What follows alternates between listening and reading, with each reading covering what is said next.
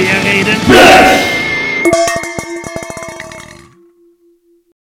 Moin, moin, hier ist Blech. Ich bin Martina. Und ich bin Justus. Und ich bin Afra. Und wir wollen über Metal reden. Heute, ihr habt es schon gehört, wir haben einen Gast. Afra, äh, unsere Fotografin bei Metal 1 Info oder eine unserer Fotografinnen. Wir haben nämlich ein Thema und ja, jetzt rede ich schon, aber wir wollen heute im Wesentlichen über äh, Frauenthemen sprechen. Ähm, das heißt Frauenbilder in der Metal-Szene genauso wie Frauenrollen als Fans. Äh, was bedeutet es, ja, als Frau, als äh, weibliche Person äh, sich in der Szene zu bewegen? Wie geht man mit dem auf jeden Fall vorhandenen Sexismus so um? Aber welche positiven Erlebnisse gibt es vielleicht auch? Was hat es mit internalisierter Misogynie, um gleich mal so ein richtig schönes Fachwort zu benutzen, auf sich? Und ja, wahnsinnig viel steckt da drin. Es kann auch nur im Grunde der Auftakt einer großen Reihe werden oder auf jeden Fall von mehreren Themen. Ich finde es auf jeden Fall sehr schön, dass du jetzt erstmal so aus der Männerperspektive das Thema erklärst. Aber erstmal Mansplaining, genau. ja. Um gleich so richtig äh, die Metaebene wieder zu bedienen. Nein, sehr schön. Afra, willst du dich einfach mal ganz kurz unseren Hörerinnen und Hörern vorstellen? Bei Metal 1 bist du natürlich bekannt, aber füll mal ein bisschen die Person Afra mit Leben. Ja, okay. Also ich bin Afra, ich ähm, bin als Fotografin bei Metal 1 Info jetzt seit 2014, glaube ich, habe ich mein erstes Konzert für Metal 1 fotografiert. Bin seitdem eben relativ viel unterwegs. Ich glaube, in meiner Hochzeit waren es 50 Konzerte im Jahr oder so. Oh. Ansonsten, also mit dem Schreibenden habe ich eigentlich außer, dass ich meine Newspflichten erfülle, nichts zu tun. Bin aber eben dadurch, dass ich so viel auf Konzerten und Festivals bin, viel in der Szene unterwegs. Ja. Deutlich, deutlich mehr als Martina und ich und deswegen haben wir dich als auf jeden Fall äh, krasse Szene-Beobachterin, äh, die du notwendigerweise einfach sein musst und bist, rekrutiert. Vielen Dank, dass du da bist, auf jeden Fall. Sehr gerne. Danke für die Einladung. Ist schön. Ja, wichtig war eben, ja, dass wir auch mal mehr als eine Frau in diesem Podcast mal wieder haben. Bis jetzt ist eine Tradition. Wir haben eigentlich immer Gästinnen, ne? Das stimmt. Ich wurde auf jeden Fall auch schon gefragt, wo wir immer die ganzen Metal-Frauen herbekommen, weil es ja nicht so viele gibt, leider.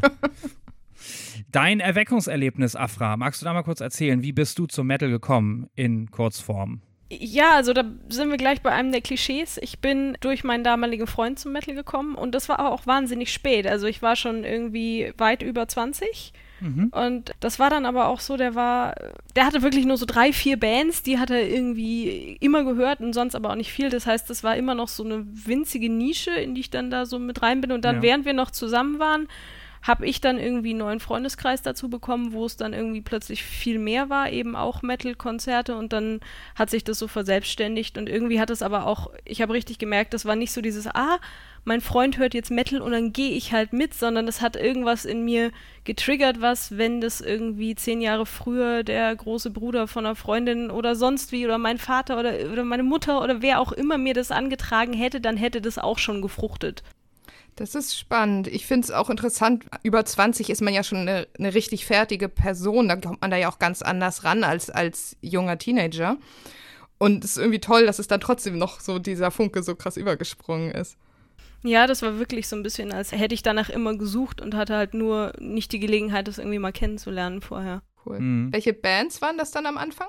Am Anfang waren es Shining, also die Schweden, mhm. Vatein, also ich bin von vornherein auch ins Black Metal rein und da bin ich dann halt auch geblieben. Krass. Hauptsächlich, ja. Aber schon breiter aufgestellt jetzt so Inzwischen als schon deutlich, und ja. Hörerin, ja. Ja, das schon. Die Frage, die uns auch umgetrieben hat, also einmal schon ein Stück weit natürlich bezeichnet, dass einem als allererstes männliche, sag ich mal, Mentorenrollen einfallen wie großer Bruder oder Vater. Mhm. Ja, aber das sind nun mal die gängigen Biografien. Anyway, wenn du auf Konzerte gehst, mit wem gehst du? Also mit Moritz, das können wir uns denken, das haben wir schon vielfach gesehen. aber habt ihr da noch eine größere Clique oder gehst du auch mal einfach mit anderen Mädels aufs Konzert? Also wir haben schon eine größere Clique und auch feste Leute, mit denen wir regelmäßig auf Konzerte gehen, sind aber auch alles Männer eigentlich. Also wir haben eine Freundin noch dabei, aber mit der gehe ich dann auch nicht alleine, weil es halt doch dann immer Sachen sind, wo die Kerle genauso mitgehen mhm. wollen. Mhm. Also deswegen, mhm. Ist das jetzt nichts, was sich da irgendwie so etabliert. Und es ist tatsächlich, also außer mir halt nur eine Frau, aber das liegt bei uns auch so wirklich so am ganzen Freundeskreis so ein bisschen. Also die, die Metal hören, sind dann halt auch eher die Männer. Ja. Okay. Martina, bei dir war es ja durchaus so, dass du allein dadurch, dass du mit deiner Schwester dich auf Metal sozialisiert hast und dann auch einen Freundinnenkreis hattest, der Metal-affin wurde recht schnell, ne? Aber das ist auch genau. eher die genau. Ausnahme. Ja, ich habe damals ja angefangen, quasi so in den ersten ein, zwei Jahren, quasi war ich nur mit Mädels unterwegs. Und wir hatten halt so eine Clique an Nerd slash Metal, Gothic, was auch immer so, was man da sich halt so in einer kleinen Stadt, wie man sich zusammenfand, Mädels, mit denen wir dann halt auf Konzerten waren. Und dass das eben dann auch so gemischt wurde und auch Männer dazu kommen, war dann erst später, dann auch mit irgendwelchen Partnerschaften und dann später eine größere Metal-Clique, dann erst eigentlich als ich studiert habe, kam das dann so. Und da war es dann auch ganz schnell so, dass dann plötzlich wieder viel mehr Männer da waren als Frauen. Hm, ja, die, die kleine Stadt vorher und dann die etwas größere Stadt, wo du dann studiert hast. Hm. Und damit, ja, sich einfach das Ganze auch, sag ich mal, eher diversifiziert, beziehungsweise halt ausgleicht, so wie halt die Geschlechterverteilung insgesamt in der Szene irgendwie sind, wahrscheinlich, ne? Hm. Was könnt ihr denn, ich würde einfach mal wieder mit Afra anfangen, vielleicht so als Positives damit verbinden, jetzt äh, die soziale Rolle der Frau in der Metal-Szene. Es klingt immer sehr sehr verstockt, aber ihr wisst, was ich meine. Also was, was ist vielleicht so ein positiver Aspekt, sich als Frau in der Metal-Szene zu bewegen? Also ganz banal, was ich immer super angenehm finde, ich muss fast nie am Klo anstehen. also ist einfach so. Ähm, wobei sich das auch bei manchen Bands inzwischen ändert, aber da kommen wir sicher noch drauf. Ich finde, Metalheads sind viel rücksichtsvoller als Männer auf anderen Konzerten. Okay. Mhm. Das fällt mir immer wieder auf. Also wenn ich irgendwie halt mal bei irgendwas anderem bin, seien es irgendwelche Singer-Songwriter-Sachen oder auch irgendwelche, ich bin ja auch manchmal irgendwie auf diesen deutschen Hip-Hop-Geschichten, also so Casper oder sowas. Mhm. mhm. Das ist irgendwie, ich weiß nicht, ob es dadurch ist, dass Frauen im Metal immer noch mehr auffallen oder ob es halt einfach coolere Kerle sind, aber ich werde nicht angerempelt, ich werde nicht blöd angemacht. Es ist einfach viel mehr Rücksichtnahme untereinander da. Das ist so das, was mir immer so als erstes auffällt, was halt so das Plakativste eigentlich ist an angenehmem. Ich glaube, auf Clubkonzerten habe ich das auf jeden Fall auch erlebt. Da fand ich, und ich glaube, es ist auch immer noch so, wenn ich jetzt so überlege, dass es schon ein angenehmer Umgang miteinander ist. Man wird dann auch öfter ja mal vorgelassen, wenn man nicht so groß mhm. ist und sowas. Ich meine, natürlich sind das so Klischeesachen. Hallo, ich bin die kleine Frau, ich möchte auch mal auf die Bühne gucken. Aber ich finde es prinzipiell ja auch fair. Ich finde auch ein Zwei-Meter-Typ sollte auch einen kleinen Typen mal vorlassen. Das ist habe ich auch schon erlebt, ja. Nett und ja. menschenfreundlich ich muss sagen, so die ersten, weiß ich nicht, vier, fünf Jahre habe ich es auch eigentlich damals auch immer sehr, sehr positiv erlebt und hatte immer so das Gefühl, boah, hier wird man auch irgendwie dann als, nicht als Frau, sondern als Person ernst genommen. So habe ich damals halt dann auch so gedacht. Man hatte auch so auf den ersten Festivals eigentlich auch mal so ein sehr sicheres Gefühl, ein mhm. positives mhm. Gefühl. Ich glaube, es hat sich nachher später tatsächlich mehr geändert. Da habe ich dann auch mehr Punkte gehabt, wo ich mich nicht mehr so wohl gefühlt habe oder wo ich auch das Gefühl hatte, weniger ernst genommen zu werden. Was eigentlich lustig ist, wenn man so überlegt, dass ich als naive 16-Jährige ja so in Szenedimension eigentlich ne, viel weniger Ahnung hatte oder mich viel weniger sicher bewegt habe als irgendwann Jahre später.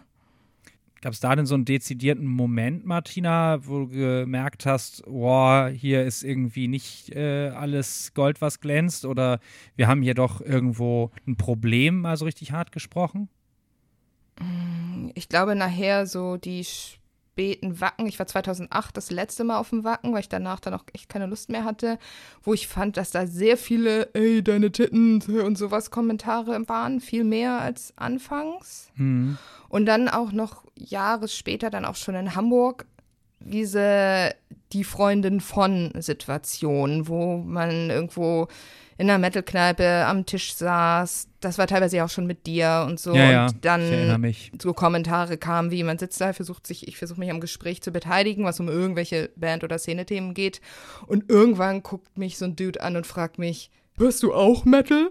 Mhm. Und solche Sachen finde ich dann halt so ein bisschen schwierig, wenn man sich eben vorher irgendwie schon seit einer halben Stunde da sitzt mit Metal-T-Shirt in der Metal-Kneipe, versucht über Metal zu reden und ich wollte gerade sagen, ja. du trugst eben auch ein Bandshirt, ne? So.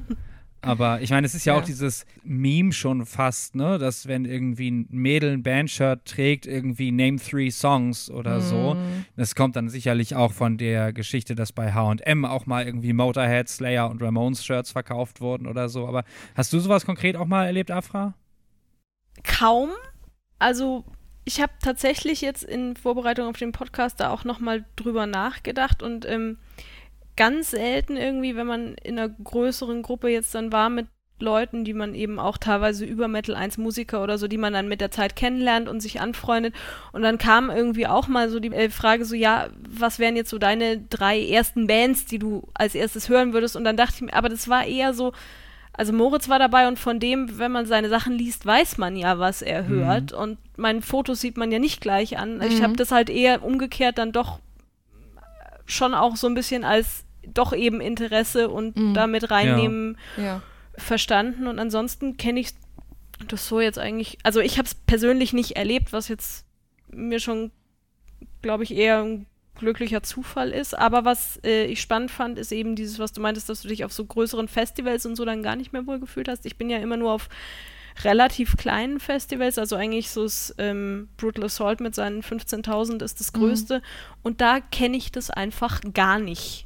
Also das ist, das kommt da echt einfach nicht vor. Da kannst du als Frau so entspannt rumlaufen, wie du willst. Alle Kerle halten sich mhm. zurück, wenn sie jetzt nicht total besoffen sind, aber dann wollen sie genauso gerne den Schwanz ihres Nebenmanns sehen. Also das ist irgendwie dann auch schon ja. wurscht. Ja, ich könnte mir auch vorstellen, dass es wie mit, ja, Clubkonzerte versus Festivals, kleine Konzerte versus größer. Und ich denke mal, es könnte mir auch sogar vorstellen, dass es auch in anderen Musikrichtungen eher so ist. Wenn die Leute wirklich wegen der Musik da sind, dann sind sie eben auch nicht so drauf aus, sich daneben zu benehmen. Und vielleicht ist es auch so ein bisschen, je größer eine Veranstaltung ist, desto leichter ist es dann irgendwie in der dumpfen Masse unterzugehen, desto mhm. mehr Negativvorbilder hast du vielleicht auch, schaukelst dich mehr hoch und äh, lässt sich dann halt zu mehr ähm, ja, Übergriffigkeiten oder äh, Grenzüberschritten hinreißen als bei einer intimeren Veranstaltung, wo es klar ist, dass da auch der soziale Druck ein bisschen größer ist und die Leute das Ganze alles auch ein bisschen ernster nehmen vielleicht. Ne? Mhm. Ich denke auch gerade dieses Ernste nehmen, also auf den kleinen Sachen hast du halt immer mehr die Leute, die halt für die Musik hinkommen und nicht mhm. für die Party auf dem Zeltplatz, wo halt zufällig irgendwo noch irgendwelche Bands spielen. Da ist halt dann weniger Ballermann-Effekt. Ja. ja. Ich überlege gerade, wenn ich zum Beispiel, dann waren das ist auch schon ein paar Jahre her, als wir vom Headbangers Open Air waren, was ja auch klein und gemütlich ist. Da wäre ich mega besoffen, aber habe auch, glaube ich, kein unangenehmes Erlebnis irgendeiner Art gehabt. Allerdings waren wir da, ich da halt auch mit einer Männergruppe so. Ja, ja, du warst von drei, vier Kerlen umgeben. Die auch alles andere als nüchtern waren, ja. Alles andere als nüchtern, aber wir hätten äh, auf jeden Fall äh, dich verteidigt. Ja, aber darum geht es ja nicht. Es geht halt gar nicht darum, dass Männer einen als Frau verteidigen können. Es geht ja darum, dass Männer einen nicht als Objekt sehen und dass man als Person respektiert wird, auch wenn man irgendwo über ein Festivalground läuft, egal ob man, was man anhat oder ob man besoffen ist oder ob man nicht besoffen ist. Und dass man eben nicht dieses Ritterlichkeitsding braucht, dass ein irgendein Mann auf einen aufpasst. Nee, nee, ganz klar. Also, ne, sowohl irgendwie so leicht bekleidet, so besoffen eine Frau oder jeder Mensch irgendwie ist, ist das keine Einladung zu irgendetwas. Mhm. Und äh, was ich nur sagen wollte, ist, dass ohne jede Wertung allein, also Frauen, die alleine unterwegs sind, werden sicherlich eher Opfer von Übergriffigkeiten, als wenn sie Teil einer größeren Männergruppe sind, weil sich Männer an solche Frauen dann nicht rantrauen, weil sie denken, dann gibt ihnen einer der Kerle direkt auf die Fresse. Mm. Und ich könnte mir tatsächlich vorstellen, wenn ich so an meine ganz frühen Festivalerlebnisse denke, die eher positiv waren, dass man da echt noch so einen Kükenschutz hatte, dass die Leute da auch einfach so anständig waren und gesehen haben, da sind wirklich ein Haufen wirklich sehr, sehr junger Teenager-Mädels, die mm. einfach alles sich mit großen Augen angucken und super begeistert sind, weil einfach Metal, dass da auch einfach keiner assig war. Und ich hoffe, dass das heutzutage immer noch so ist und dass sich irgendwelche 15, 14, 16-Jährigen auf Festivals immer noch wohlfühlen, wenn sie da auch ohne Männer sind. Hm. Wobei ich auch dazu sagen muss, also dadurch, dass ich eben immer fotografiere, bin ich ja auch viel mhm. dann am Hin- und Herspringen und eben nicht immer mit meiner Clique unterwegs. Und auch wenn ich alleine bin, ich, ähm, ich werde eigentlich immer komplett in Ruhe gelassen. Also das mhm. ist mir, glaube ich, auf, ich weiß nicht wie oft, also zum Beispiel am Brutal Assault jetzt, ich war da, glaube ich, irgendwie bisher jetzt siebenmal oder so. Und einmal habe ich irgendwo gesessen und gewartet und hat sich ein Typ irgendwie neben mich gesetzt, der total besoffen war, meinte irgendwie, ja, hier, ob ich irgendwie gerne eine Kurva-Session mit ihm hätte. Und habe ich so gemeint, nein. Und dann ist er gegangen. Also das, und das war schon das Gröbste. Okay. Hast du das Gefühl, Afra, dass Männer, sag ich jetzt mal, noch anders auf dich reagieren, wenn du mit Kamera unterwegs bist, als wenn du ohne Kamera unterwegs bist? Also so These, hey, die äh, befasst sich mit der Subkultur auch äh, schaffend und produktiv und ist nicht nur schmückendes Beiwerk. Eher umgekehrt ähm, ist die Kamera dann so ein Gesprächseinstieg. Also, dass, mhm. dass Typen das als Aufhänger nehmen, um mich überhaupt mal irgendwie anzusprechen. Obwohl du dann merkst, dass es sie eigentlich die Fotos jetzt auch gar nicht interessieren. Ja. Mhm. Klar, das ist ja immer, wenn man irgendwas Auffälliges dabei hat, ist es ja immer ein willkommener Anlass, dass man jemanden einfacher anquatscht, als wenn jemand irgendwie in der Menge untergeht. Mhm. Ja.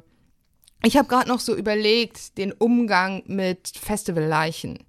Weil ich glaube, mich zu erinnern an so Situationen wie, dass wir irgendwie früher in den frühen mittleren 2000ern eben auf dem Wacken oder so waren. Und dass das schon manchmal war, dass dann auch manchmal irgendwie so eine Frau komplett zu irgendwo rumlag. Also auch Leute, die damals nicht zu unserem Camp gehörten oder so. Mhm. Und ich glaube, dass sich schon darum gekümmert wurde man muss natürlich auch sagen, dass ich damals auch jetzt mich noch nie mit Feminismus oder irgendwas beschäftigt hatte und wahrscheinlich auch nur dachte, oh, was ist denn das für eine Schlampe, die da dumm rumliegt, so.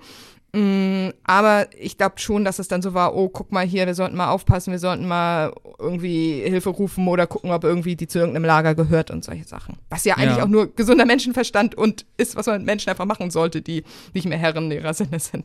Absolut und eigentlich auch eben scheißegal welches Geschlecht. Ja. Klar werden Frauen de facto öfter Opfer von Übergriffigkeit, so das hm. steht außer Frage. In die Statistiken haben wir tatsächlich gar nicht reingeguckt vorher, ob es Statistiken gibt zu Übergriffigkeiten. Also hundertprozentig, das können wir uns sparen, ja. Nee, dann, das führt uns so ein bisschen weiter auch äh, in die Frage Richtung Solidarität unter Frauen. Also, Martina, ich glaube, du hast den Begriff auch wahrscheinlich nicht erfunden, aber Schlumpfine-Prinzip steht hier in unseren Notizen. ja.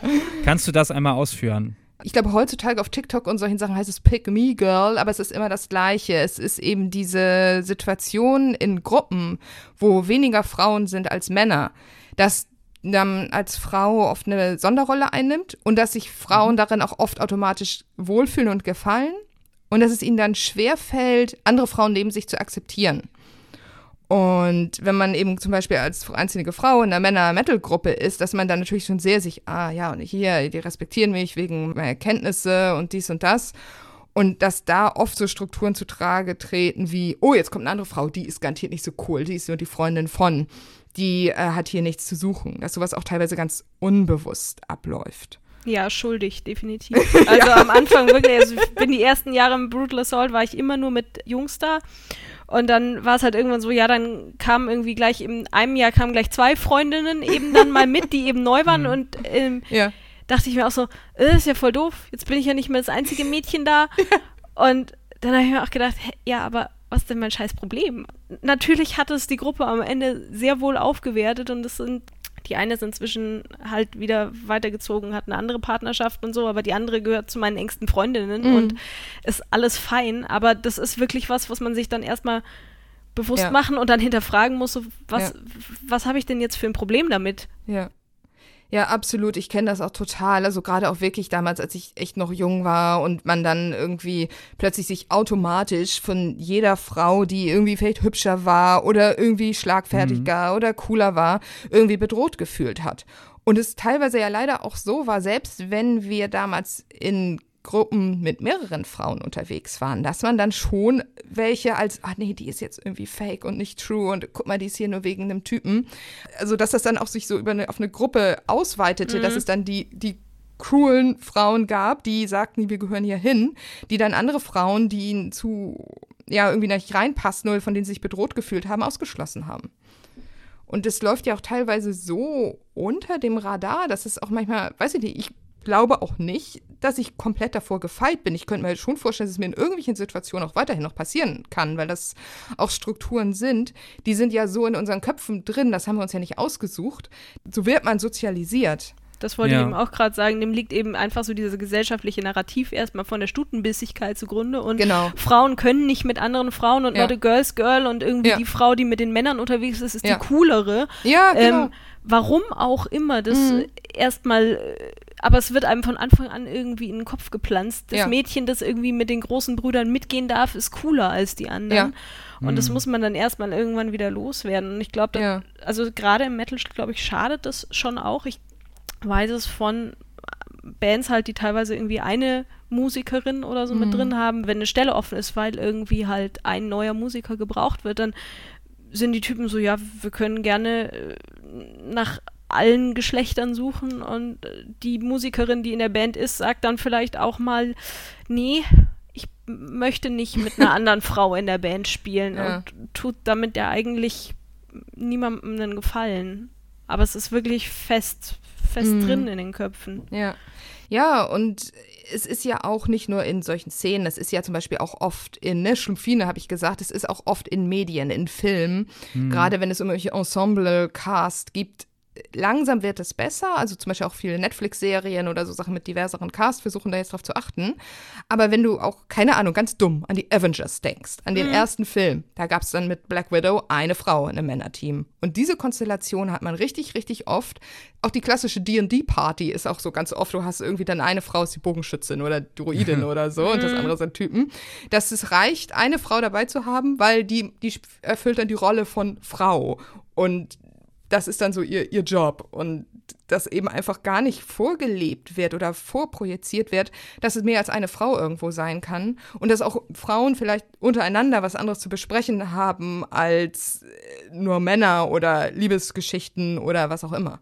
Also ich kann schon mal sagen, diese Folge besteht auf jeden Fall den Bechteltext. Oh, ja, bitte erklär du jetzt aber mal den Bechteltest. Den Bechteltest, ja. Bechteltest. Bechteltest, wenn sich zwei Frauen in einem Film oder vielleicht auch Buch, weiß ich nicht, länger als, sagen wir mal, zwei Minuten oder so unterhalten und es geht nicht um andere Männer oder sowas, mhm. also um Männer im Allgemeinen. Der von Alison Bechdel ist der erfunden worden. Ich glaube tatsächlich in einem Comic.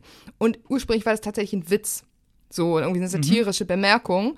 Aber weil es einfach so traurig ist in der Medienlandschaft lange Zeit gewesen ist, dass es eben so wenig Frauenfiguren gab, die auch mal über was anderes geredet haben als über Männer und die überhaupt mal miteinander geredet haben, ist aus diesem Bechdel-Test wirklich so ein, so ein Ding geworden, was man auch immer noch benutzt, wenn man über Medien spricht. Ja, das Ganze geht ja auch nochmal aus, aus Popkultur, Subkultur oder mhm. Freizeit raus. Das ist doch aber auch hinlänglich bekannt, dass so in beruflichen Männerdomänen eben halt Frauen genauso mhm. diese Rolle einnehmen und äh, dann eben halt auch stutenbissig, was für ein Wort so, ne? Ja. Einfach, mhm. wow.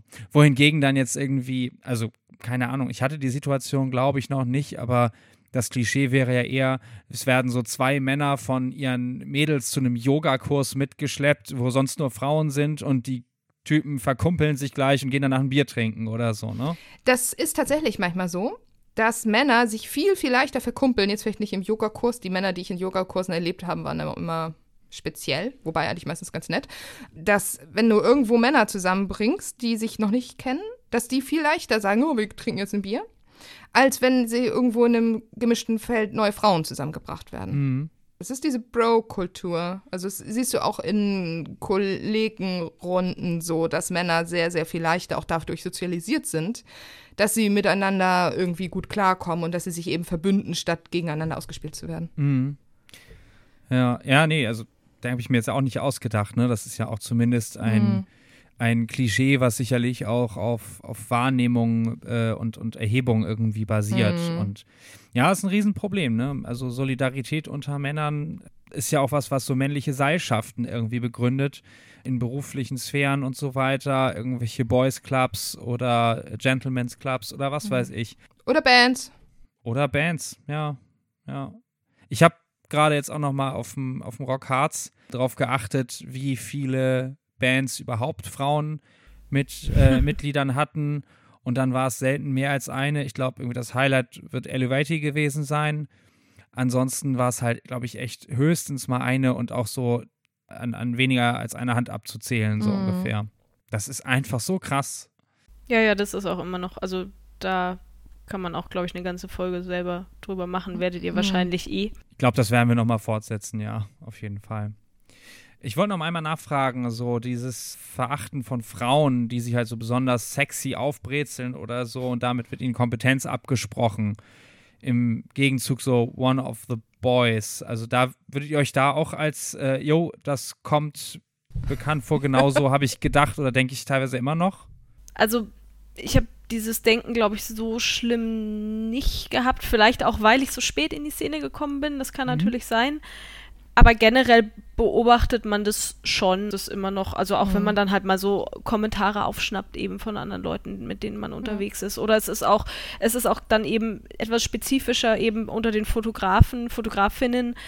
Es gibt inzwischen relativ viele Fotografinnen eben auch im Metal und in den Musikdingern, wobei witzigerweise mhm. bei den großen Sachen sind es dann wieder fast nur Männer bei okay. den großen Shows. Mhm. Und je aufgebrezelter die Fotografin ist, desto schiefer wird sie halt angeguckt. Mhm. Und je burschikoser sie daherkommt, desto eher äh, wird sie irgendwie durchgelassen, so ungefähr. Oder mhm. wenn man sie sonst, wenn man, also, ich meine, ich bin jetzt auch nicht irgendwie unbedingt one of the boys und auch nicht irgendwie ganz aufgebrezelt. Also ich bin irgendwo dazwischen, je nach Tagesform und ähm, habe aber auch nach wie vor das Gefühl, dass ich da irgendwie also da lässt man mich dann auch eher vor, damit ich irgendwie was sehe, als dass ich, dass irgendjemand denkt, ja, die wird halt schon auch ein gutes Foto machen. Hm. Mhm. Also ich muss sagen, als ich wirklich so als Teenager, wir haben ja auch schon über die Zelt-T-Shirts und sowas gesprochen. Ja. Mhm. Dann irgendwelche übergroßen Bandshirts und komische Jeansjacken trug, weil ich mich damit sehr true gefühlt habe, habe ich natürlich dann verächtlich auf die Mädels in den Corsagen geguckt, was eigentlich total absurd war, weil ich gleichzeitig auch dachte, ja, äh, mh, hm, warum habe ich jetzt sowas nicht an? Aber dann gleichzeitig dachte ich so, nee, aber ich muss jetzt so ein riesengroßes T-Shirt anhaben. War dann, glaube ich, selber auch in so einem super unsicheren Konflikt, dass ich die anderen Mädels halt irgendwie dafür abgewertet habe, gleichzeitig sicherlich auch neidisch war, weil ich mich nicht getraut hätte, sowas anzuziehen.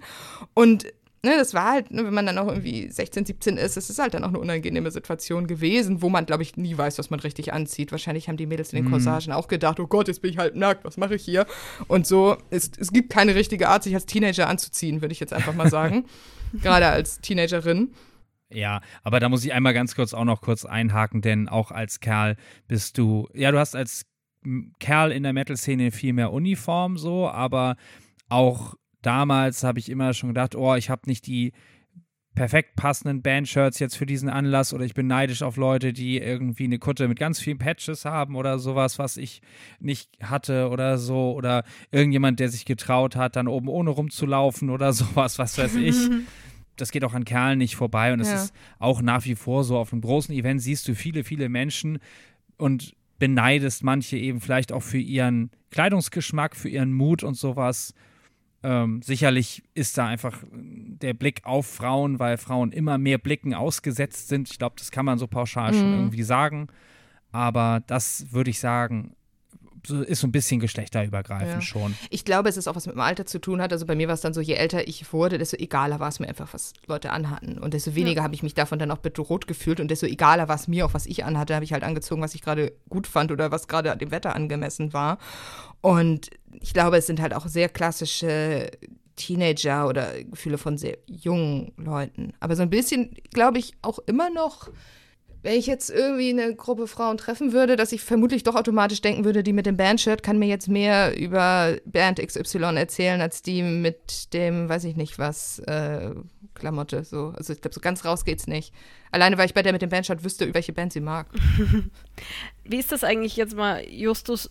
Schätzt du auch die Kompetenz anhand der Kleidung der Frau ein? Oder ist das, was nur überhaupt in Martinas und meinem Kopf passiert? Also auf jeden Fall eine Frau mit Kutte, mit vielen Aufnähern drauf, da kannst du überhaupt nicht auf die Idee kommen, dass das nicht mit irgendwie Leidenschaft, Beschäftigung der Szene und viel, viel Musik gehört einhergeht. Das ist dann auch egal, ob das eine Frau ist. Bei Frauen sieht man es natürlich noch ein bisschen seltener als bei Männern. Aber da stellt sich eben gar keine Frage nach Szenekompetenz sozusagen. Naja, klar, das ist ja eben, also Kutte ist ja schon wieder nochmal ein Level drüber sozusagen. Aber genau. würdest du jetzt einen Unterschied machen zwischen Corsage und äh, Bandshirt? Ja, unterbewusst mindestens, ne? Mhm. Und das setzt sich natürlich fort. Jetzt überlege ich gerade, ob ich das Ganze auch, äh, diesen Maßstab auch an Männer anlegen würden mit einem unifarbenen Shirt versus Bandshirt. Aber ehrlich gesagt, auf den Veranstaltungen, wo ich oder wir uns rumtreiben, da denke ich auch, selbst wenn die Leute nicht jetzt totale erwiesene Szenekompetenz haben, sollen sie doch da ihren Spaß haben. Also ja. deswegen, mhm. das ist wahrscheinlich auch so Altersmilde, die dann mit reinkommt, dass man da gar nicht mehr so ganz genau drauf guckt, oh, ist die Person jetzt wirklich wert, hier zu sein? Ja, so. ja, absolut. Ne? Ich meine, selbst eine Frau, die von ihrem Freund mitgeschleppt wurde und so, und wenn die trotzdem Spaß auf einem Underground-Metal-Konzert hat, ist das doch auch voll okay.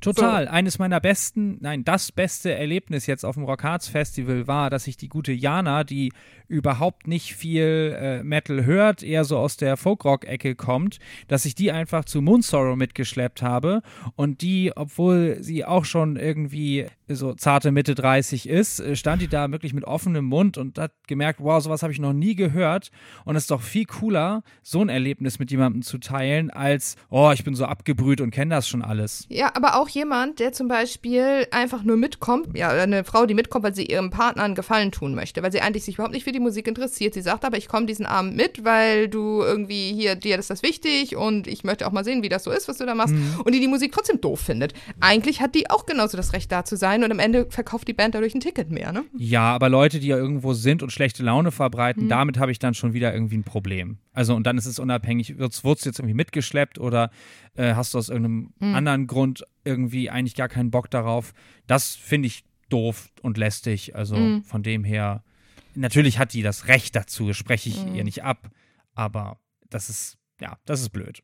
Ja gut, aber das ist zum Beispiel sowas, wenn ich nicht irgendwie am Anfang gesagt hätte, ja gut, dann höre ich mir das jetzt auch mal an, was du dir da anhörst, dann wäre ich halt nicht zum Metal gekommen. Also mhm. manchmal braucht es das halt auch, dass man erstmal sagt, gut, ich mache das jetzt, weil das ein anderer, der mir was bedeutet, irgendwie dem ist das wichtig und dann kann sich das eben auch mal ganz schnell verselbstständigen. Aber es geht dann oft trotzdem damit los, dass man halt nur ein schwarzes T-Shirt anhat und halt auch mal da ist. Ja. Absolut, ja. Genau das von Partnern mitgeschleppt zu werden, ich äh, sage jetzt mal bewusst Partnern und gender das nicht, weil es in aller Regel ja eher so ist.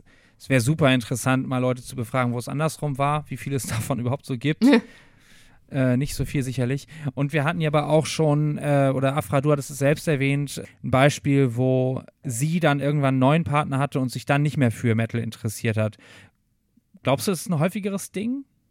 Ich glaube, das kommt immer ganz stark eben drauf an, wann diese, wann das anfängt. Also wenn man halt wirklich so in Teenager-Zeiten da so in die Szene reinrutscht, dann oft wächst man da halt einfach raus und dann wächst mhm. man halt gleichzeitig aus der Partnerschaft raus zum Beispiel. Mhm. Dann ist immer die Frage, ist das, gibt es da überhaupt einen Kausalzusammenhang oder passiert es ja. mhm. halt gerade beides?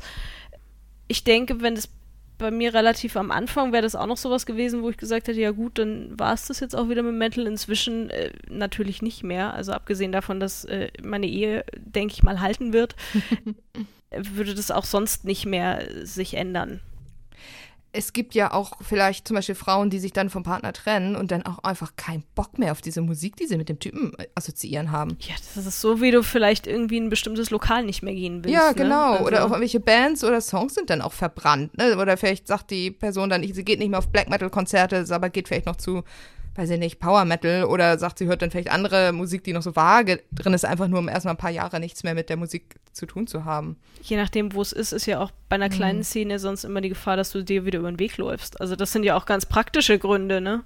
Ja.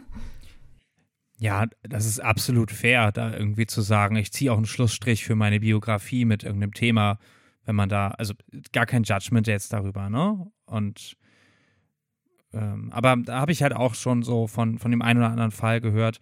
Und natürlich ist es zu einfach zu sagen, oh, Trennung von Partner gleich Rückzug aus der Szene. Also wie gesagt, es gibt sehr viele Beispiele, wo das nicht der Fall ist.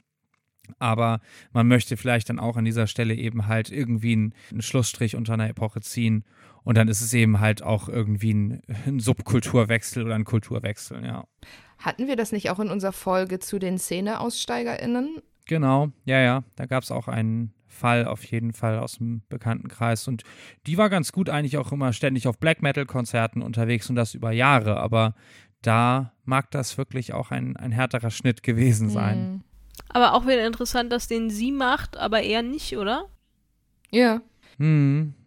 Ja, wer weiß, wer damit angefangen hat und Hm. äh, härter drin war, so, ne? Aber auch das ist wahrscheinlich dann so, dass die Person, die, was heißt früher, aber die auf jeden Fall mehr emotionale Verbindung dazu hat, das dann nicht aufgibt. Und ob das jetzt irgendwie geschlechtlich so verteilt ist, immer sei dahingestellt. Ich glaube, insgesamt kann es auch einfach sein, dass oft der Mann in einer Partnerschaft mehr, dadurch, dass es im Metal in der Szene einfach mehr Männer gibt, hat der Mann garantiert einfach mehr Verbindung Hm. und mehr Freundschaften oder irgendwelche Connections, die er nicht aufgeben möchte und die sich auch gegen die Frau solidarisieren. Und dass es für die Frau viel schwieriger dann bleibt, in der Szene zu, zu bleiben und sich da irgendwie noch Kontakte zu pflegen, wenn die ganzen Freunde ihres Ex-Partners dann da alle sind und die alle auf seiner Seite sind. Das stimmt, ja, weil diese äh, Solidarisierung unter den Frauen in der Szene eben vielleicht einfach grundsätzlich nicht so ausgeprägt ist, aus den Gründen, die wir vorhin schon besprochen haben, ja. Ja. Und wenig Frauen da sind. Das ohnehin, ja. Okay. Über Bands wollen wir noch sprechen und über Tittencover und schlimme Songtexte. Oh Gott. Ja, unbedingt. Okay, dann aber nochmal so ein bisschen die Frage, wir sind ja jetzt alle auch schon ein bisschen länger dabei, habt ihr das Gefühl, es hat sich signifikant was geändert, so in den letzten bummelig 15, 20 Jahren, vielleicht auch zum Positiven hin? Also das, was sich zum Negativen in der äh, Wacken-Entwicklung damals entwickelt hat, äh, das hatten wir schon, aber gibt es so irgendwelche Makrotrends oder sowas, wo man sagt, okay, da ist, da wird es besser in irgendeiner Form? Also ich denke schon, dass es inzwischen gibt es auf jeden Fall Bands, wo immer mehr Frauen zum Beispiel auch im Publikum sind, also wo ich eben dann doch am Klo anstehen muss. Also das ist viel so, also es ist mir zum Beispiel aufgefallen hier bei Der Weg einer Freiheit zum Beispiel, da Mhm. sind es zum Ja. Beispiel relativ, da sind es viel mehr Frauen als auf einem Destruction-Konzert. zum Beispiel. Mhm. Kann man jetzt draus schließen, was man will. Ist eine jüngere Band ja auch. Es ne? eben, also, es sind oft diese Jüngere und da ist es eben, da finde ich, sieht man das sowohl vor der Bühne als auch auf der Bühne, weil du halt, Mhm. früher hattest du ähm, am ehesten halt noch irgendwie Nightwish oder Within Temptation und inzwischen hast du es halt auch in der extremeren Musik. Du hast irgendwie Bands wie Ginger, du hast, ähm, ich hatte mir da noch mehr aufgeschrieben, du hast irgendwie, ähm, ja, mit, äh, gut, Arch Enemy war immer schon, aber da äh, wird es ja auch nicht gerade äh, kleiner. Du hast mehr äh, auch inzwischen Bands, wo die komplett aus Frauen bestehen. Da, glaube ich, tut sich was und genauso tut sich halt vor der Bühne eben auch und natürlich dann auch, glaube ich, eher in diesen Genres, wo was passiert. Mhm, klar. Generell glaube ich auch, dass diese eher avantgardistischen Bewegungen so rund um Black Metal, ne, also da kommt ja ganz den ganzen Black Metal und Post-Black Metal und Doom und so, da kommt ja einfach viel Ja. Musikalische Entwicklung, die in anderen Ecken der Szene nicht so vorhanden ist. Thrash Metal ist eher etwas, äh, stritt eher etwas auf der Stelle, Ja. das kann man schon Also sagen, ja. das macht total Sinn, dass das auch mehr Frauen anzieht, wo eben nicht nur alte Männer unterwegs sind. Mhm. Sind das für euch irgendwie so äh, Vorbilder, Role Models irgendwie, sei es jetzt irgendwie früher eine Taya oder eine Angela Gosso oder andere Musikerinnen auf der Bühne, wo man sagt, okay, ich, ich kann die gläserne Decke durchstechen und ja, ihr habt sel- selbst jetzt keine musikalischen Ambitionen, aber ist das irgendwie was, was, was einem was gibt in, aus weiblicher Perspektive sozusagen? ich muss sagen, dass ich da am Anfang halt eher dann eben in diesem Schlumpfine-Prinzip bestärkt wurde. Das war eher so das Ding, ah, guck mal, da ist irgendwie eine Sängerin in so einer männlichen Band, die, die ist ja dann besonders cool. Ansonsten bin ich auch da, glaube ich, einfach too late to the party. Also ich hatte halt irgendwie dann meine Vorbilder schon so ein bisschen in anderen Bereichen, um da noch das so zu nehmen. Hab's dann umgekehrt wieder eher halt irgendwie, wenn ich Fotografinnen über den Weg gelaufen bin, die besonders gut waren, die besonders äh, gute Bilder gemacht haben, besonders große Shows fotografiert haben. Das war dann eher so wieder das. Ja. Martina, wie ist es bei dir? Ja, bei mir, ich habe mich nie mit den Frauen auf der Bühne identifiziert. Ich habe mich immer mit den Männern identifiziert. Make of that what you will. Ich habe tatsächlich erst also Musik von Frauen in anderen Genres gehört, dann im Bereich Singer-Songwriter und Indie. Da habe ich dann irgendwie, weiß ich nicht, ne, Amanda Palmer, Tori Amos, Regina Spektor und so weiter, was ich so in den mittleren Ja. 2000ern dann alles entdeckt habe. Das war für mich so, oh mein Gott, es gibt Frauen, die richtig coole Sachen machen und dass ich dann später auch, weiß ich nicht, Patti Smith und sowas äh, gehört habe die Metal-Frauen habe ich irgendwie nie ernst genommen tatsächlich. Also das war so, ich habe mich nachher später dann gefreut, wenn ich coole Frauen in der Fanszene getroffen habe und so und neue Freundinnen und gefunden habe. Aber diese, das, was auf der Bühne passiert ist, weiß ich nicht. Ich hat mir irgendwie, war da nie irgendwie auch so eine Person bei, wo ich irgendwie weder musikalisch so das meinen Geschmack getroffen hat oder wo ich so irgendwie so eine Verbindung so gespürt habe. Ja, spannend auf jeden Fall, denn es ist ja schon so, dass, dass Männer sich sicherlich auch ein gutes Stück Männlichkeitsideale irgendwie auf der Bühne abholen. Ähm, und ich sag mal so, irgendwie als äh, kleiner Wikinger-Nerd Justus einen Johann Heck dort oben zu sehen und dachte, so ein Bierbauch will ich auch mal haben. ja, jetzt ist er ja einigermaßen schlank. Ja, an den Bart bin ich nie rangekommen, ne? Aber ich glaube, Johann Heck hat mittlerweile weniger Bierbauch als du. ja, vielen Dank. Der macht Yoga. Ja, ich weiß. Mit seiner Frau. Ja, ist mir bekannt. Ich wollte es gerade schon noch hinterhersetzen, dass er heutzutage nicht mehr so viel Bierbauch hat. Aber das ist definitiv noch ein Unterschied. Und, und ich glaube, das ist zumindest irgendwie verbreitet. Und du hast auch nicht so viel Bierbauch. Ich weiß. Zu wenig, zu spät, Martina. Zu wenig, zu spät. Scheiße. Es ist ja zum Glück kein Videopodcast. Nee, was ich noch sagen wollte, dieses. Fotos von Justus Bierbauch findet ihr in den Show Notes. Nein. Ich glaube nicht. Nobody shaming und wie gesagt, das ist auch nicht so schlimm. Nee. Jedenfalls führt mich das auf jeden Fall nochmal dahin, Frage, ob ihr das so unterschreiben würdet, wenn ein Typ wie äh, damals Johann Heck in etwas ausladenderer Figur oder andere Bierbauchsänger oder ein etwas verwarzter Lemmy oder so weiter auf der Bühne stand, haben das alle immer gut gefunden und gesagt, oh, der ist zwar irgendwie jetzt nicht super normschön, aber irgendwie die Ausstrahlung macht's oder sonst wie oder meinetwegen, oh, der ist auch einfach so ein, so ein geiler, hässlicher Knecht, keine Ahnung, und feiern das trotzdem. Aber bei Frauen, also wie viele nicht normschöne Frauen auf Bühnen gibt es so? Hm. Es wird langsam mehr, aber das ist wirklich noch ganz sub, sub, sub Kultur, wo man wirklich dann mal langsam auch merkt, okay, da steht jetzt eine Frau vor einem Mikrofon, weil die einfach eine krasse Stimme hat und nicht, weil sie der Eyecatcher schlechthin ist. Aber das ist auch was, was ich wirklich erst jetzt so in den letzten Jahren beobachtet mhm. habe. Ich habe jetzt blöderweise mir auch den Bandnamen nicht rausgesucht. Aber das kommt. Aber das kommt jetzt erst so. Das ist cool, dass es kommt. Aber es ist ja wirklich, da haben wir doch in der letzten Folge auch schon drüber gesprochen, ne? Tausend komische, dicke, verwarzte Kerle stehen auf der Bühne und alle finden das Kult und eine Frau könnte sich das eigentlich niemals leisten. Und wahrscheinlich wird auch diese Sängerin irgendwie versuchen, sich möglichst ordentlich anzuziehen und sich ständig Gedanken darüber machen.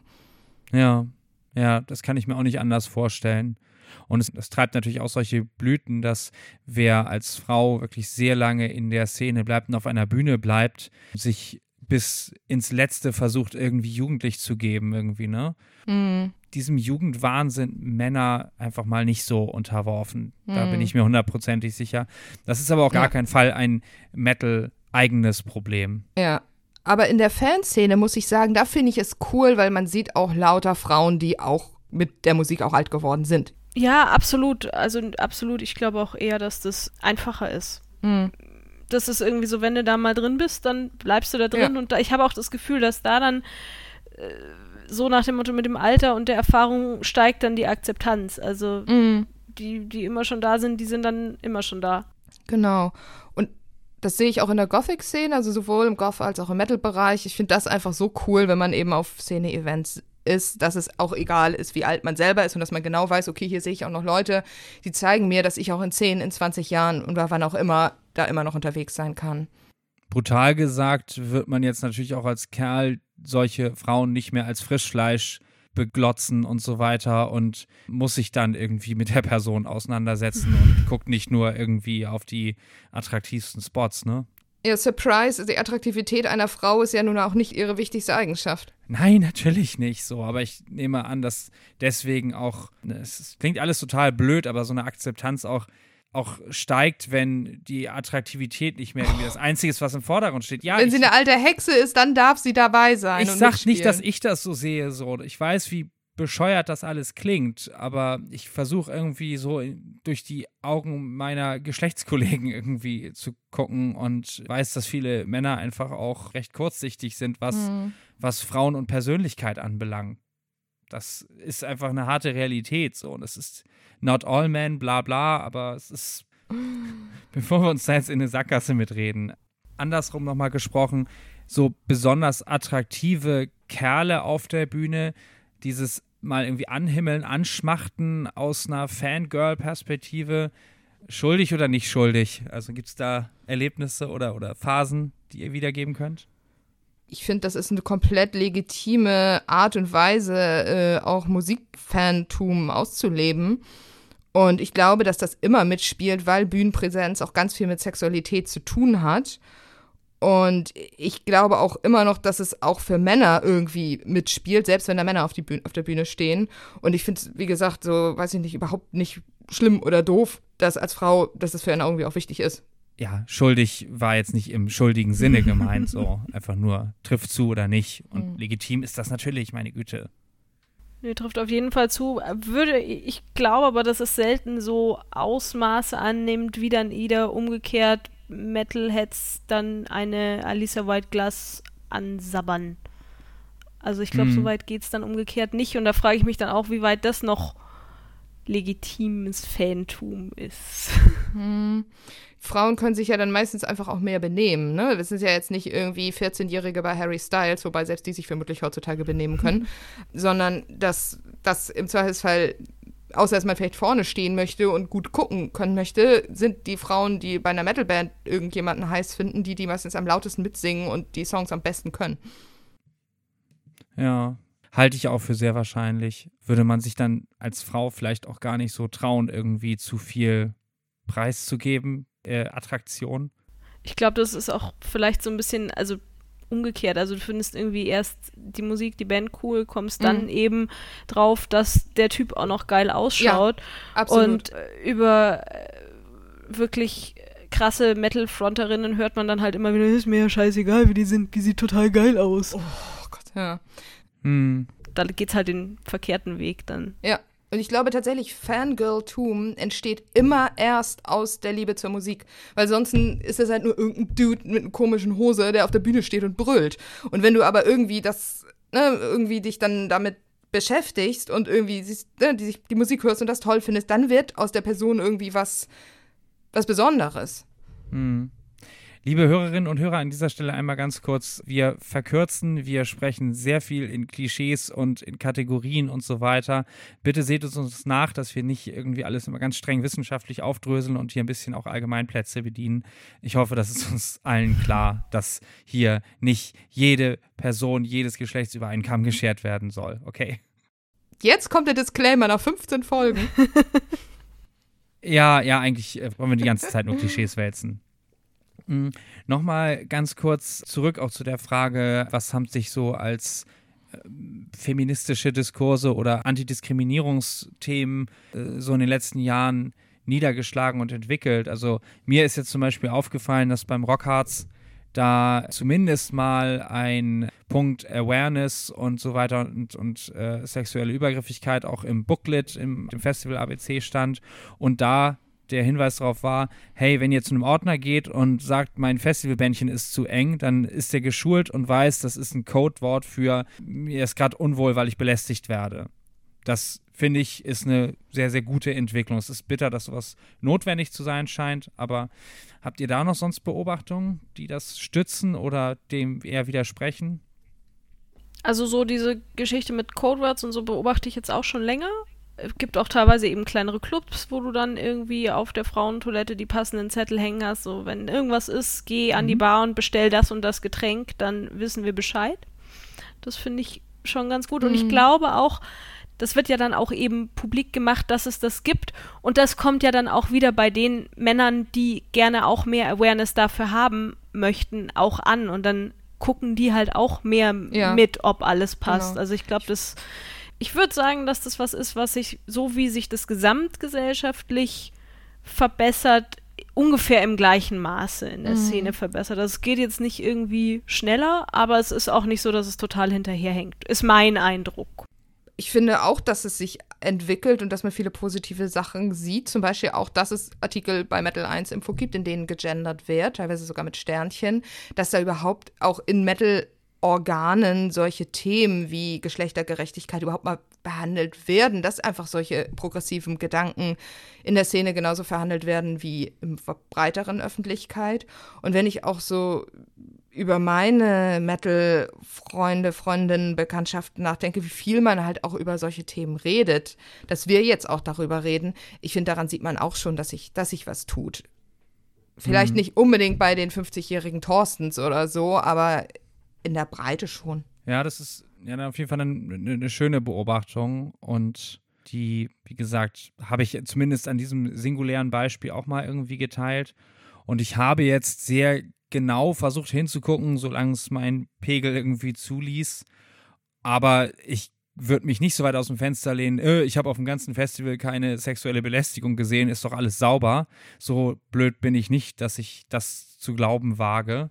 Ich meine jetzt auch nicht nur sexuelle Belästigung, das ist ja nun wirklich der schlimmste Auswuchs, sondern einfach generell die Beschäftigung mit, was machen wir da eigentlich als Männer und als Frauen oder auch als anderen Geschlechterrollen und wie verhält man sich zueinander und eben auch sowas wie was Afra sagte, mit mehr Frauen auf Konzerten von jüngeren Bands und dass eben nicht nur alles Bierbauch Thrash Metal ist. Hm. Nee, was ich damit ja auch nur sagen wollte, ist, selbstverständlich habe ich früher auf äh, Szeneveranstaltungen irgendwie mitbekommen und bin sicherlich viel zu selten eingeschritten, wenn irgendwie besoffene Typen erkennbar genervte Frauen irgendwie voll gelabert oder mhm. irgendwas haben. Und das ist mir jetzt zumindest nicht untergekommen, aber ja, ich. Ich glaube, das passiert leider immer noch. Ja, ich habe dann sicherlich nicht den Radar dafür. Hm. Aber das passiert auch nicht nur im Metal, das passiert auch im, in der U3. So ganz generell aber Gefühl, aber ich meine, Afra, du hast schon gesagt, dass du es, oder so habe ich dich verstanden, dass du die, die Verhältnisse so und das Selbstgefühl als Frau in der Szene als besser als in anderen Subkulturen oder so weiter äh, empfindest. Aber mal so ganz der ganz grobe, dicke Daumen, cooler als in der Restgesellschaft oder weniger cool? Äh, relativ gleich, weil die Szene schon wieder zu groß ist, um das über einen Kamm mhm. zu scheren. Also es gibt, wie gesagt, glaube ich, Nischen, wo das, wo das schon sehr weit fortgeschritten ist, wo das schon sehr gut funktioniert. Dann gibt es so Nischen, wo es so total ambivalent ist, gerade im Hardcore, wo es eigentlich sich so viel Gleichheit und Fight Sexism und sonst mhm. was auf die äh, Fahnen geschrieben wird. Du würdest als Frau aber auf dem Hardcore-Konzert alleine nicht überleben, wenn du von der Bühne nach hinten laufen willst, weil du dann in diesem Pit einfach getötet wirst, mhm. Äh, wenn du wenn du es einfach physisch nicht nicht abfangen kannst, was da passiert. Wo ja jetzt auch ganz viel irgendwie, jetzt lehne ich mich weit aus dem Fenster, weil ich es nicht so genau auf dem Schirm habe. Aber da haben einige Bands jetzt auch einschlägige Vorwürfe gehabt und Probleme gehabt und äh, ist einiges schiefgelaufen, was eben gerade, wenn man sich die ganze Zeit äh, gegen Sexismus auf die Fahnen schreibt, ähm, erst recht nicht passieren sollte. Mhm. Und dann hast du halt auch noch immer noch, was halt auch Metal ist, Bands wie Steel Panther. Ja. ich, ich ja. kann diese Folge hier nicht machen, ohne einmal kurz ja. über Steel Panther abzuhaten. Oh, bitte. Vollgas. Ja, ich bin denen immer aus dem Weg gegangen, weil ich halt weder mit diesem ganzen Power noch Glam, da, das ist nicht meins, dem konnte ich immer wunderbar entkommen und jetzt waren die halt neulich irgendwie in Prag äh, vor Vorband von Metallica und wir hatten halt unseren Platz schon und dann kommst du dem halt nicht aus mhm. und ähm, da, da kann man jetzt sagen, ja und das ist alles Ironie und äh, bliblablub, aber spätestens, wenn dann halt irgendwie auch in den Ansagen irgendwie so nur die Kerle angesprochen würden, so und dann kommt irgendwie so, ja, and uh, if you brought your girlfriend with you, you did something wrong today, dann ist die oh. Frau, die ist nur ein Accessoire, ja. wie ein Pullover und den brauchst ja. du ja heute nicht, weil es ist ja warm. Ja. Und also es gibt ja auch genügend Frauen, die Steel Panther-Fans mhm. sind und die sind da dann ja auch nicht mit angesprochen. Ja. Eine Freundin von mir ist Steel Panther-Fan. Ich frage mich immer mal, warum? Also, sie sagt, sonst ja. hat sie einen sehr guten Musikgeschmack und ist eine sehr coole Person, aber ich denke, ich, ich könnte das nicht miteinander zusammenbringen. So. Äh, vielleicht kennen wir die gleiche, weil ich habe auch eine Freundin, die eben eigentlich einen sehr guten Musikgeschmack hat und dann totaler Steel Panther-Fan ist und sie hat es ja. äh, versucht, Moritz und mir zu erklären, weil wir sie eben auch ganz kurz nach dieser Show gesehen haben und völlig immer noch ja. unter Schock standen. Und dann mhm. hat sie mhm. gemeint, naja, sie ist mit diesem ganzen Heavy und äh, Power Metal und Glamrock groß geworden mhm. und hatte dann das Gefühl, naja, die treiben das jetzt so auf die Spitze, was da sowieso immer passiert. Mhm. Also bei ihr war diese Ironie ist eher angekommen und ich denke mir nur noch, ja, aber du kannst doch nicht hier Asian Hookers singen. Das ist doch rassistische mhm. Kackscheiße. Das ja. geht doch nicht. Ja. Ich finde aber auch generell dieses, die Frau als Accessoire. Ich muss nämlich jetzt auch jenseits von Steel Panther, die jetzt finde ich so das richtig auf die Spitze treiben. Ich muss aber auch an ganz viele Plattencover denken. Oh, ja. Auch an, aus allen Metal-Bereichen, ne? Also von Cradle of Filth mit den äh, nackten Frauen über, du hast gerade ein Belfegor-T-Shirt an. Ich glaube, von denen gibt es auch irgendwelche. Ja, ich habe vermutlich hier auch irgendwo nackte Frauen mit auf meinem T-Shirt. Ja, also ja ich hatte auch mal eins, ja. Genau, und dann gibt es eben auch gerne ne, gefolterte, verstümmelte Frauen. Ich muss an dieses eine Dimo Borgia-Cover denken, wo eine Frau drauf ist. Der Kopf ist ab, die Arme sind ab, die Beine sind ab. Alles, was da übrig bleibt, ist halt der Torso mit den Brüsten. Und ja, das, was der Mann halt braucht, ne? Ja.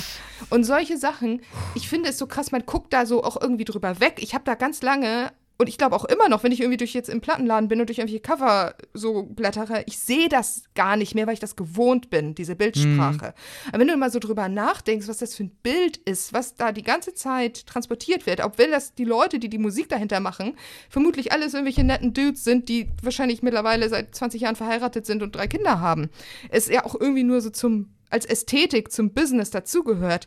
Eigentlich ist es so fies. Und ich frage mich, wie das, wie Männer reagieren würden, wenn Männerkörper so als Objekt zerstückelt zur Schau gestellt werden würden, auf diesen Plattencovern drauf wären.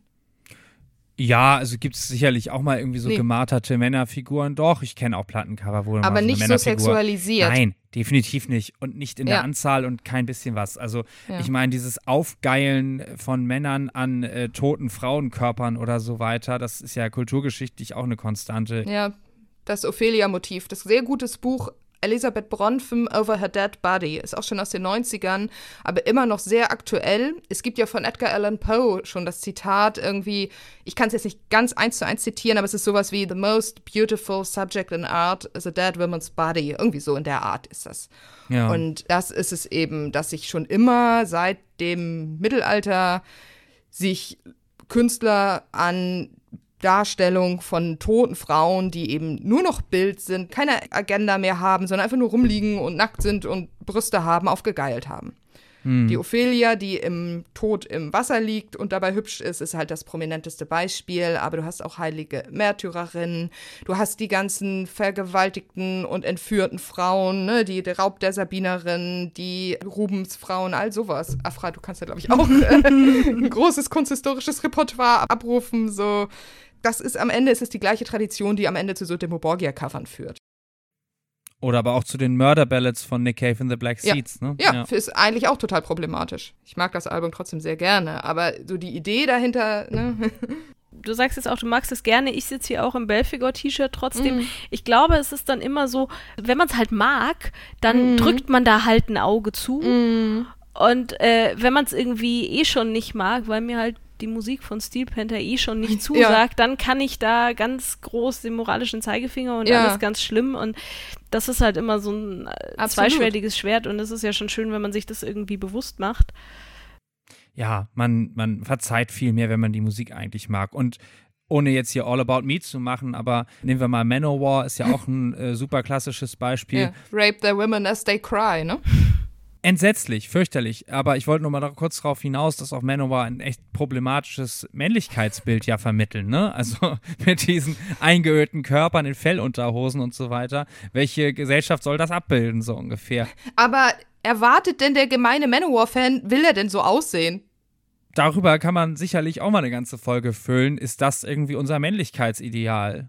Ne? Aber wie gesagt, soll darum jetzt gar nicht gehen. Was ich noch sagen wollte, ich bin auf jeden Fall mal echt angewidert von einem Eisregenauftritt spätabends auf einem Festival geflohen. Ja, ich hatte auch irgendwie getankt und manchmal kommt man dann ja auch auf andere Gedanken oder so. Aber obwohl ich getankt hatte und nicht stocknüchtern, war mir einfach nochmal richtig doll bewusst geworden. Ich hatte diese Jahre nicht mehr gehört, wie misogyn es einfach permanent ist. Und ja, das erlebt man als Frau eigentlich, wenn man hinguckt, an jeder Ecke irgendwie auch im Metal. Da ist es halt nochmal besonders krass und mir nach so langem Abstand dann dazu wirklich ganz, ganz unangenehm und ekelhaft aufgefallen, dass ich das nicht ertragen habe. Hm. Ja, aber bei Musik, die man mag, nimmt man halt mehr in Kauf. Als Teenager habe ich ja viel Manowar gehört. Ich habe sie kennengelernt als, oh, die sind irgendwie schon schwierig und problematisch. Das hat man sogar in den späten 90ern, hat das die Musikpresse ja auch schon verstanden, dass Manowar sexistisch mhm. sind. Und damals habe ich das, weil ich die Musik halt wirklich total geil fand, äh, habe ich das immer so weggedrückt oder habe immer gesagt, ja, aber hier, die und die Songs sind ja nicht so und heutzutage habe ich ja, also wenn ich besoffen bin aus so einem Kultding, habe ich ja immer noch sehr Spaß dran. So, und natürlich auch, wie du eben vorhin Nick Cave oder so erwähnt hast, der auch nicht nur die Murder Ballads, sondern auch in den frühen anderen Songs, da sind Frauen eigentlich auch immer nur Heilige oder Huren, so, ne? Und auch im, Ideal, im Idealfall auch tot. das, ne, da, da denke ich mir so, ja, aber er hat auch diese Southern Gothic Vibes und ist ein großartiger Songwriter und sehr toll und heutzutage denkt er auch nicht mehr so über Frauen und dann höre ich mir das an und habe da wieder kein Problem mit. So. Ja, ja, natürlich. Und vielleicht ist es auch, weiß ich nicht, müsst ihr bestätigen oder widerlegen, ein Stück weit eben halt auch, dass man diese Problematik, dass man dieses Problematische an der Musik, an Texten und Ästhetik auch bewusst so ein bisschen annimmt und sagt, hoho, ich bin irgendwie hart genug, dass ich das äh, aushalte und mich nicht daran störe. So, ich meine, mit irgendwie Edginess sind wir vielleicht alle ein Stück weit auch in den Metal reingekommen. Mhm. Und ob das jetzt eben halt krasser Sexismus ist oder so oder andere problematische äh, Motive. Ja, ich denke, das ist dann unter Umständen auch wieder was, warum sich da dann man irgendwie auch als Frau dann äh, vielleicht denkt, da darf ich mich jetzt nicht dran stören, weil sonst bin ich ja nicht äh, true genug und eben doch mhm. nicht mehr irgendwie hier akzeptiert, sondern mir muss das noch weniger ausmachen als den anderen, damit ich weiter mhm. dazugehöre. Also empfinde ich persönlich jetzt nicht so, aber eben auch durch einen gewissen Abstand schon. Und ich glaube, dass das durchaus was sein kann, wo man sich denkt, naja, wenn man da ein oder zweimal gehört hat, ja, stell dich jetzt mal nicht so an, dann stellt man sich vielleicht lieber auch nicht mehr so an, damit man weiter dazugehört. Ja, ich würde jetzt auch im netten Gespräch in einer Bar oder auf einer Party auch nicht sofort anfangen mit, oh, übrigens, wir hören da gerade, keine Ahnung, diese und jene Band, da sind übrigens zerstückelte Frauenkörper auf dem Cover. Das finde ich problematisch. Oder hör mal auf die Lyrics, da wird schon wieder eine Frau vergewaltigt. Natürlich ist das, würde ich das jetzt nicht so hm. ständig in jede Diskussion tragen. Aber ich glaube, ich könnte ganz gut damit leben, wenn einfach weniger zerstückelte Frauen auf Plattencovern drauf sind. Ich glaube, das können wir alle so unterschreiben, ja. ja. Ich denke auch, was, das ist was, was, wenn überhaupt, dann eben auch nur mit der Zeit kommt, wenn eben mehr Frauen sich in der Szene ja. bewegen, auf und vor den Bühnen. Ja. Dann, glaube ich, geht da der Bedarf einfach irgendwann zurück. Ja, das finde ich sind sehr gute Worte. Okay, dann frage ich euch einfach nochmal, gibt es noch irgendein ein Thema, äh, wo ihr sagt, das ist noch was, was unbedingt nochmal thematisiert, problematisiert oder angesprochen werden muss, denn ich habe nur, wie gesagt, meinen eingeschränkten männlichen Radar und erfassen kann ich die ganzen Diskurse nicht in ihrer Vollständigkeit natürlich. Ich glaube, was unseren persönlichen Erfahrungshorizont angeht, haben wir jetzt auch echt schon über super viel gesprochen. Ich würde gerne, wenn wir vielleicht noch mal eine Folge über Frauen in Bands machen, ich würde super gerne mal mit einer Musikerin sprechen mhm. oder auch mit jemandem aus der Fanszene, der einfach schon noch aus einer anderen Generation kommt. Vielleicht mit jemandem, der jetzt schon 60 ist und seit den 80ern dabei ist, eine Frau. Oder mit einer 16-Jährigen, die jetzt gerade erst anfängt. Also, dass man ja. einfach nochmal so sieht, wie das jetzt ist oder wie es früher war. So die, die Zeiten, die wir jetzt nicht so überblicken können. Hm. Ja, das stimmt, wie sich Generationsunterschiede auch abzeichnen und so weiter. Aber gut, ansonsten muss ich auch sagen, ich bin sehr happy. Wir haben ja eine, eine runde Sache zusammenbekommen. Natürlich erschöpft sich das nie vollständig und es gibt noch ganz, ganz viele offene Fragen, äh, bestimmt auch bei unseren Hörerinnen und Hörern. Äh, wir regen natürlich gerne zu Diskussionen in der Kommentarfunktion auf Metal 1 an und schickt uns auch gerne Erfahrungsberichte per Mail an blech.metal1.info. Mhm. Ich muss einfach mal ganz bescheiden äh, vielen Dank an Afra und natürlich auch an Martina. Äh, Martina hören wir ja immer. Schlumpfinprinzip. an euch beide, meine Lieben, äh, sagen, weil ich auch super viel gelernt habe und das hoffe ich äh, trägt sich auch ein bisschen weiter irgendwie in, in meine Perspektiven und ich hoffe auch, dass unsere Hörerinnen und Hörer draußen einiges mitgenommen und gelernt haben. Es ist ein äh, Edukationspodcast. Die dürfen auch Spaß haben. wir haben auch Spaß, auf jeden Fall. Aber ernste Sachen, man kann nicht alles durch den Kakao ziehen. Okay, okay. liebe Hörerinnen und Hörer, dann bedanke ich mich. Ja, danke, dass ich dabei sein durfte. Hat mir echt viel Spaß gemacht. Das ist schön. Dann wünsche ich euch alles Gute und bis zum nächsten Mal. Euer Blech Podcast.